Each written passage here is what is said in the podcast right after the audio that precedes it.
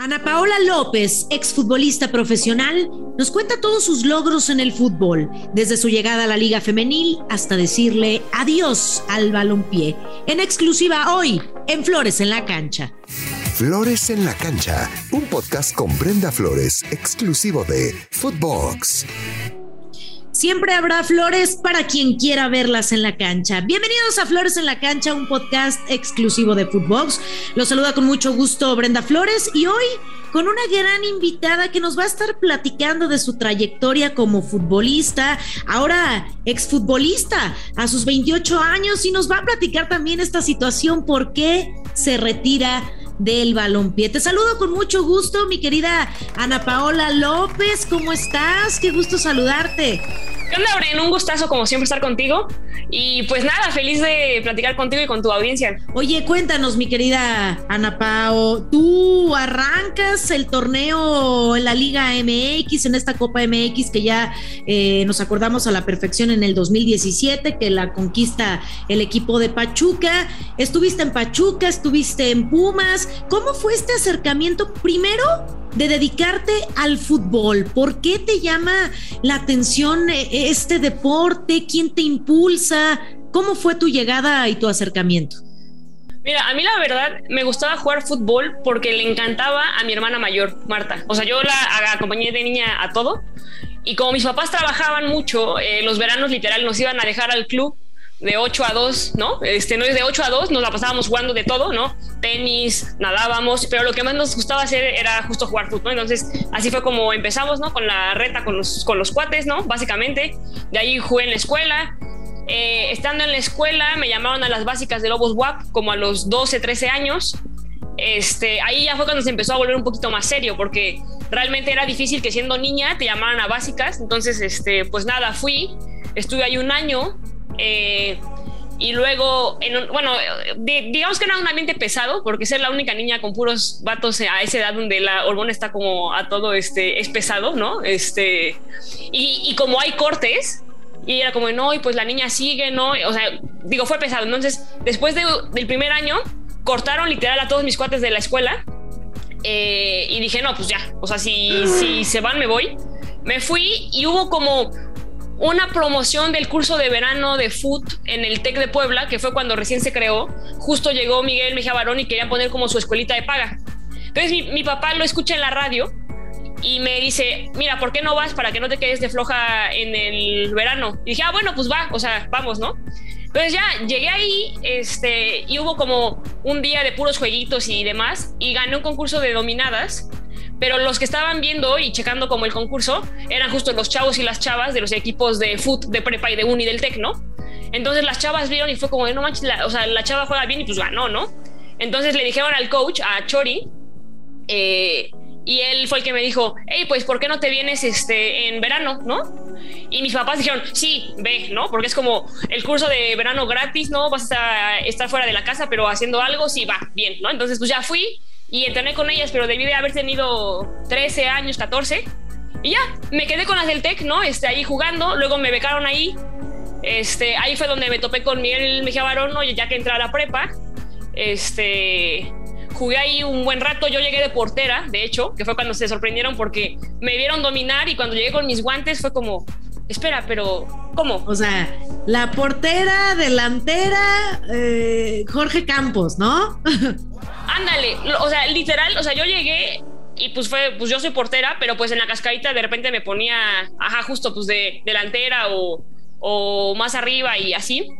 Y nada, en un partido llegó Miguel y pues él me dijo como de, pues no te gustaría jugar de delantera o más arriba porque eres muy rápida.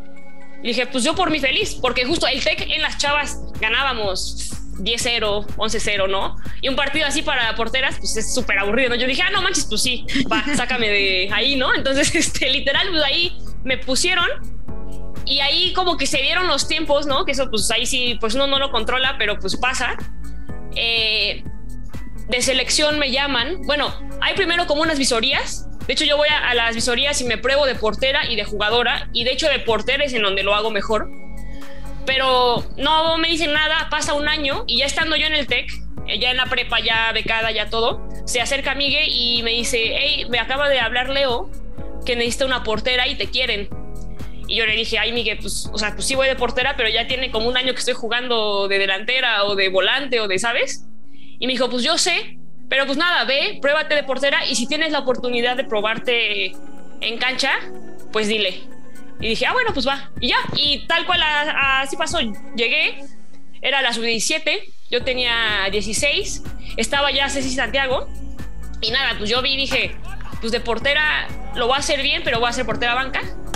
Eh, y nada, le dije a Cuellar que si me probaba en campo, me probó, me fue muy bien en el entrenamiento.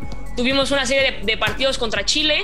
En el primero no me fue bien, en el segundo sí, metí gol y empezó como la voltereta porque estábamos perdiendo 3-0 faltando, ¿qué te gusta? 20 minutos, entré faltando 15 minutos, metí gol y fue como de, va, ¿no?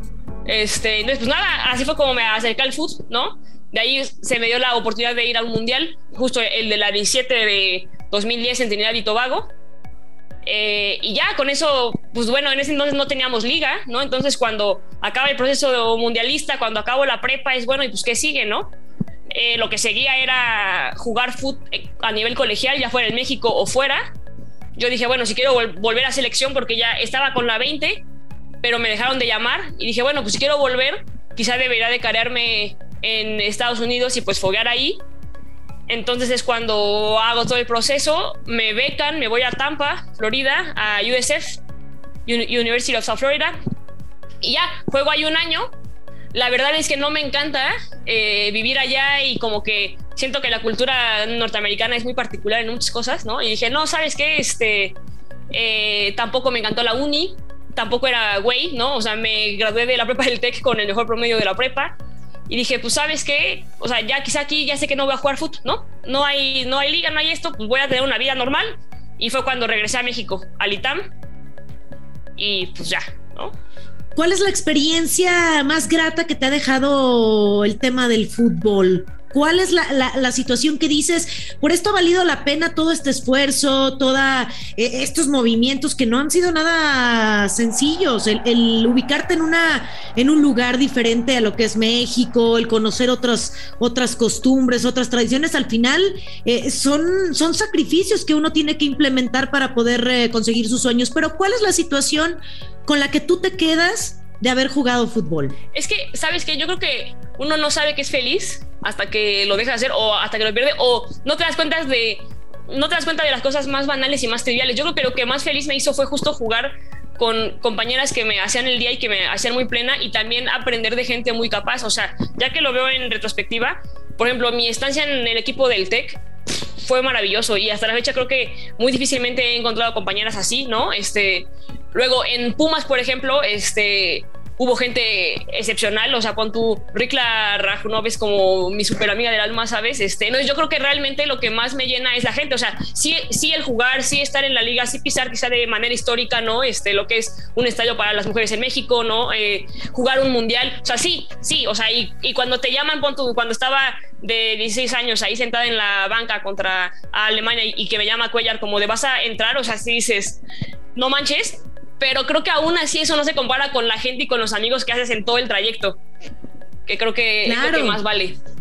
Totalmente de acuerdo. Y, todas estas situaciones que estás comentando, mi querida Ana Pao, estas dificultades, eh, esto de, empezar desde cero, desde que tu hermana es la que te inculca este tema del fútbol, pero pasar a un nivel profesional yo creo que ha sido lo, más grato para ti. ¿Cómo te sentiste cuando se, cuando se crea esta liga femenil de decir, a lo mejor lo que ya no era, lo que no era profesional, ahora sí va a serlo con esta creación de, de la Liga MX femenil? ¿Cómo te sentiste con esa noticia? Es que justo yo la verdad estaba muy sacada de onda.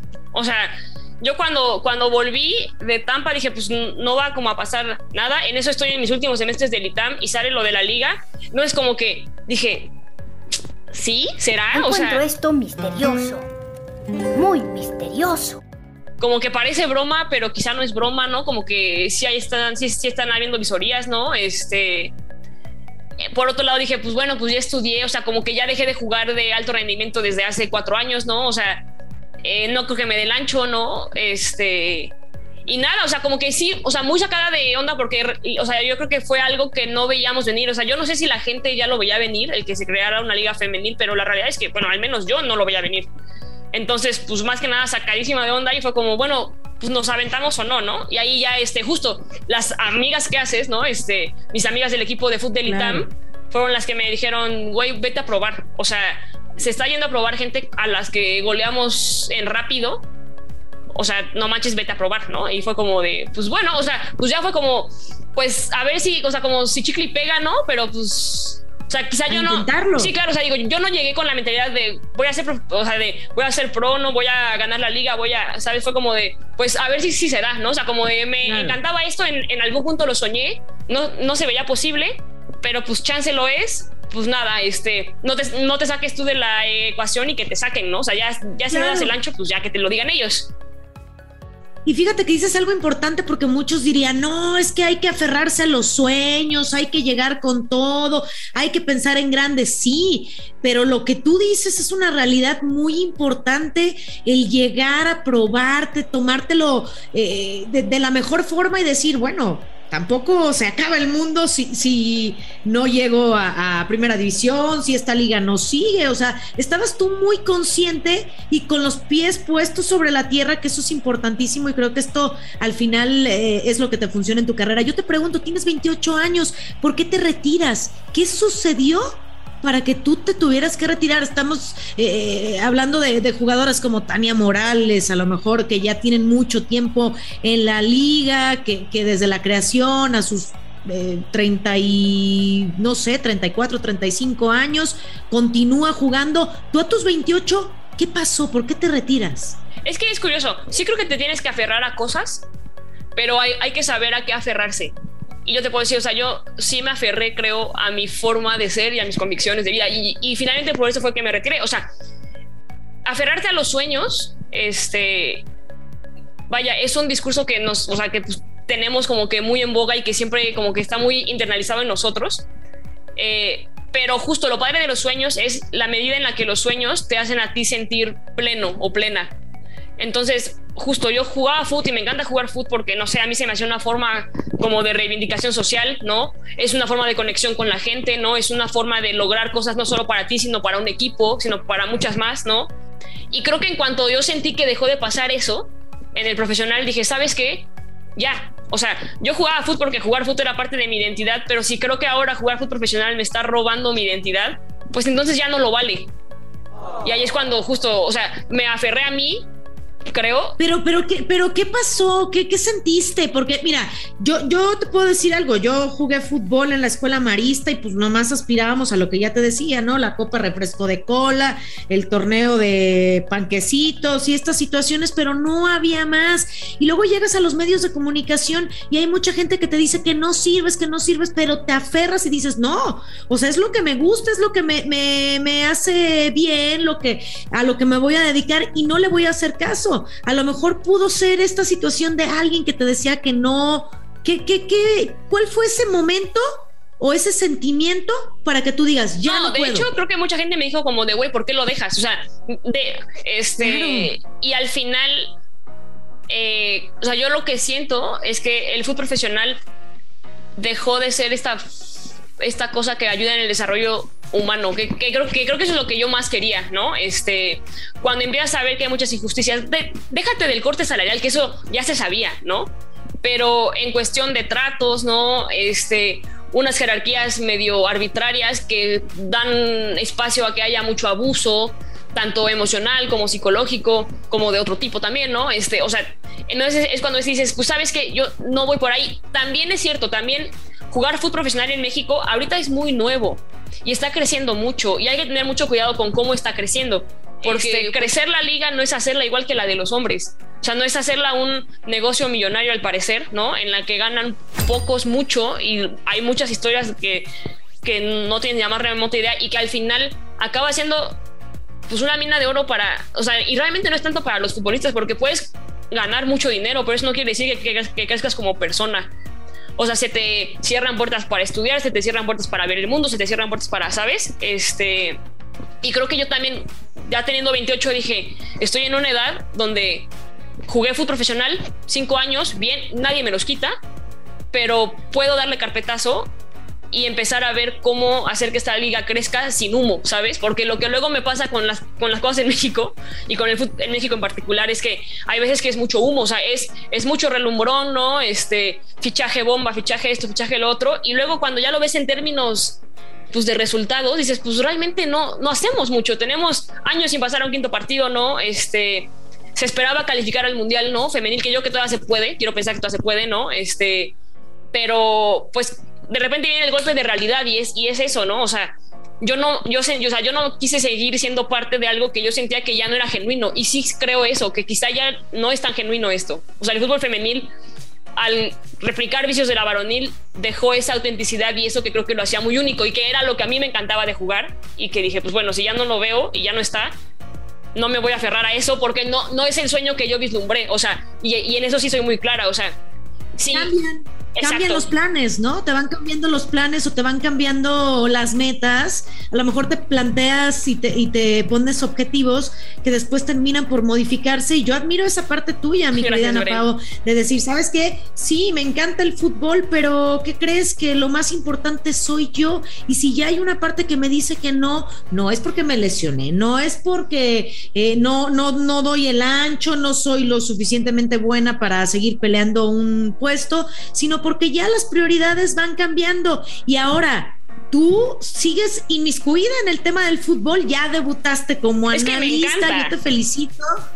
¿Cómo, ¿Cómo fue ese debut? ¿Cómo fue esta situación que dices, caray, yo ya me retiré de las canchas, pero voy a estar cerca hablando de lo que pasa con las mujeres, de lo que pasa en el terreno de juego? Es lo que te digo, cuando, cuando creo que haces las cosas que te gustan y eres fiel a ti haciéndolas, pues conoces gente muy, muy valiosa. De hecho, o sea, la que me invita es Lili Sánchez. Lili Sánchez la conocí como jugadora y pues ella era como entrevistadora que estaba a nivel de cancha, ¿no? Este, y pues nada, eh, de ciertas entrevistas y lo que sea, nos conocíamos en redes y demás. Y cuando vio que me retiré, pues me dijo, hey, vente, porque vamos a, transmitir los juegos, yo creo que va a ser un buen fit para ti. Y yo dije, no manches, wow, ¿no? O sea, pues sí.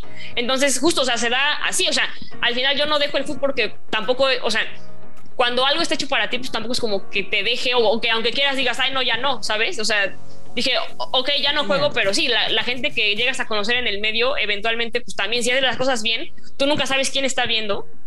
Pues nada, llega y te invita y te jala y pues, este, y, eso fue lo que pasó, por, o sea, por eso fue que llegué contigo la semana pasada. Eh, y nada, me la pasé súper bien porque, o sea, pues está padre, o sea, al final me, me gusta el fútbol, me gusta verlo, ¿no? Me gusta platicar de ello, me gusta jugarlo, ¿no? Este, y pues nada, fue súper padre. Y que nos fue, nos fue, nos fue increíble, la verdad, con, con, esta situación. Te pregunto, mi querida Ana Pau, ¿te gustaría regresar en algún momento como directiva, como entrenadora, algún equipo de la Liga MX? ¿Te gustaría estar involucrada desde otra perspectiva? Ah, claro, ah, o sea, a mí me encantaría. De hecho, surgieron algunas oportunidades como como DT de la 18 así en, en, en, en Juárez y cosas así. Este, creo que por el momento, este, no lo tomé porque quería como quizá un respiro, un poco, o sea, como que una pequeña pausa, ¿no? Este, y, ver qué hay, pero a mí claramente me, o sea, pues sí, me encantaría volver, ¿no? Este, creo que la parte formativa es muy importante y justo si fuera DT de alguna sub, ¿no? O de directiva, ¿no? O sea, al final creo que el fútbol femenino lo que, lo que necesita es gente que quiera que realmente crezca, que no nada más diga que quiere que crezca, sino que realmente haga cosas para que crezca. Y en ese sentido creo que sí les puede aportar mucho. Estoy totalmente de acuerdo. ¿Qué le hace falta a Ana Pao para eh, conseguir todos estos sueños, todas estas metas? Que sabemos que, que, tus objetivos están muy plantados, pero con los pies puestos sobre la tierra, sin sí soñar, pero yo siempre digo, el mundo es de los soñadores, pero siempre y cuando tengas eh, puestos los pies sobre la tierra y sepas cuáles son tus capacidades, sepas qué es lo que puedes eh, lograr y prepararte para ellos. ¿Qué le hace falta a Ana Pao para, para seguir creciendo? ahorita quisiera ser un poquito más pragmática, ¿no? Este, porque es, justo como dices, ¿no? O sea, están muy, padres los sueños, ¿no? Pero pues tampoco vives de sueños, ¿no? O sea, al final yo sí necesito también llegar a encontrar un trabajo más menos estable, ¿no? O bueno, o no un trabajo como tal, pero encontrar formas de derivar ingresos más menos estables, ¿no? Este, eh, pero pues nada, yo creo que, o sea, es un poco por ahí, ¿no? Este, y hasta cierto punto entiendo que no te tienes que volar con los sueños, pero sí los sueños son importantes para también sentarte una brújula para decirte a dónde vas, ¿no? Porque tampoco puedes nada más llegar y decir, pues bueno, necesito sobrevivir, porque cuando dices, bueno, necesito sobrevivir y no tengo ninguna aspiración quizá más grande que yo, acabas soportando también cosas que no tienes que soportar, que es lo que luego yo creo que pasa en el fútbol femenil, ¿no? Este, de repente juegas para comer o juegas porque te divierte, ¿no? Que, que es muy distinto y eso cambia mucho la, la, perspectiva entre las jugadoras, ¿no? Entonces, este, pues nada, un poco por ahí. Quizá hoy en día empezar a lucrar de, de manera un poco más regular. Totalmente de acuerdo. ¿Y cómo ves el fútbol en cinco años? En cinco años. Pues mira, ahorita la, la, liga está creciendo mucho, creo que más rápido en cosas que quizá no son tan importantes y menos rápido en cosas que son importantes, ¿no? Quiero pensar que en cinco años ya vamos a contar con alguna forma de ascenso, descenso, ¿no? O que haya una liga este como de careo para gente que no juega, ¿no? Este, un torneo de copa, ¿no? Este, una pseudoliga de expansión, que yo creo que es más importante todavía que a que tengamos ya nueve eh, extranjeras o lo que sea que puede pasar, ¿no? Este, pero pues nada, eh, veo eso, veo quizá ya bueno, ya vamos a empezar a tener partidos con otras eh, ligas, en el sentido, o sea, ya se viene el partido de Monterrey, ¿no? En esta Copa Internacional que va a ser este con equipos eh, estadounidenses y quizá algún europeo, que eso va, a estar padre ver, ver, cómo, ver cómo se da, ¿no? Ver quizá a una selección mexicana también este, pisando mucho más fuerte en la zona, ¿no? Este. ¿Qué más? Tener a muchas mujeres en puestos directivos, ¿no? También, en puestos técnicos también. Eh, sí, eso, eso veo. ¿Te quedó a deber algo el fútbol o tú le quedaste a deber? ¿Quedaron a mano? ¿Hay alguna cuenta pendiente en el terreno de juego tú como futbolista? Quizá como, como futbolista siempre te, te gusta quizás salir mejor, ¿no? O sea, quizá creo que en cuestión de rendimiento me habría gustado rendir quizá más en este último torneo, ¿no? Creo que, o sea, digo, tampoco me quite el sueño porque hubieron muchas cosas ahí alrededor que, que sé que impidieron que eso pasara, ¿no? Este, y que si me debe algo, pues, o sea, también no, o sea, digo, si, si pensara que el fútbol me debe algo, creo que no seguiría ahí en nada, ¿no? O sea, ni siquiera lo seguiría viendo, ¿no? De, hecho, es chistoso porque al final de cuando, o sea, bueno, de estos torneos que dejé de jugar, yo ya estaba tan ascada que yo ya ni, ni veía fútbol, o sea, decía, güey, ya me caga, o sea, ya. Y ahorita que dejé de jugar y que, o sea, es cuando quizá estoy como que volviendo a disfrutar, ¿no? Este, todo lo que el fútbol me ha dado, entonces yo creo que sí, o sea, no me ha quedado de ver, ¿no? Este, o sea, siempre me ha, me ha, me ha, dado mucha paz, ¿no? Este, un espacio para hacer muchos amigos, muchas, muchas amigas, ¿no? Este, espacio para crecer, espacio para platicar, espacio para, no sé, para también ver cuestión de ideales, que siempre ha sido importante para mí, ¿no? Este, entonces, pues no, o sea, el fútbol no me debe nada, quizá yo le debí un mejor rendimiento al final, puede ser, este, pero, pues nada, digo, tampoco creo que le queda de ver tanto porque todavía sigo viendo cómo, cómo crecerlo. Estoy de acuerdo contigo. ¿Y qué consejo le, darías a todas las niñas que nos están escuchando para seguir sus sueños? Ahora sí, las que quieren incursionar en, en materia de fútbol. ¿Cuál sería tu consejo con esta experiencia que, que has adquirido? Que sean lo más honestas posibles consigo mismas y con sus sueños, o sea, con lo que realmente son sus sueños. Yo, yo creo que eso es lo más difícil, porque luego pasamos mucho tiempo en la vida engañándonos con qué queremos y lo confundimos con qué queremos o, con qué creemos que la gente quiere de nosotros, ¿no? Este, entonces, nada, eh, que sean muy claras en justo cuál es su sueño, qué implica su sueño y cómo lo viven, porque en el, en el momento en que sean muy claras en eso, no se van a traicionar. Y al no traicionarse van a lograr lo que efectivamente quieran, ya sea ser la jugadora más top, ¿no? Ya sea ser un balón de oro, ya sea ganar una liga, ya sea jugar y estudiar, ya sea, ¿sabes? Este, entonces nada, eso, o sea, mantenerse siempre muy fieles a lo que quieren y sueñan. Y aprovechar cada momento, cada oportunidad como tú lo hiciste de la mejor manera, mi querida Ana Pau, de verdad, yo te admiro, yo te felicito por todo lo que has logrado, pero aún más porque sí estuviste como portera, como delantera, eh, con los mejores equipos de la Liga MX, pero aún así fuiste muy fiel a tus convicciones y no te despegaste del tema del fútbol. ¿Supiste en qué momento decir, lo más importante soy yo y no la pasión por un deporte o, una profesión, sino principalmente soy yo. Yo te admiro y te felicito por todo este camino recorrido. Seguramente te quedan muchísimos años dentro del fútbol, estarás comentando, estarás dando tus mejores puntos de vista y, por supuesto que tus sueños se van a lograr eh, poder eh, a lo mejor ocupar una dirección técnica, estar eh, más inmiscuida en, en toda la parte futbolística. Mi querida Ana Pao, pues muchísimas gracias por tus palabras y a seguir tus consejos. Qué bonito que alguien cumpla todas sus metas y logre todos estos objetivos planteados. Muchísimas gracias. Hombre, a ti, muchísimas gracias y pues está ahí cuando, cuando quieran, aquí estamos también. Muchísimas gracias. Ella es Ana Paola López, ex eh, futbolista, toda una profesional que ya estaremos escuchando, por supuesto, en las próximas transmisiones de Liga Femenil y todos los proyectos que se vienen para mi querida Ana Paola. Muchísimas gracias. Esto fue Flores en la cancha. Nosotros nos escuchamos el próximo miércoles con más aquí a través de Footbox. Y recuerda que siempre habrá flores para quien quiera verlas en la cancha. Soy Brenda Flores. Hasta la próxima. Flores en la cancha con Brenda Flores, podcast exclusivo de Footbox.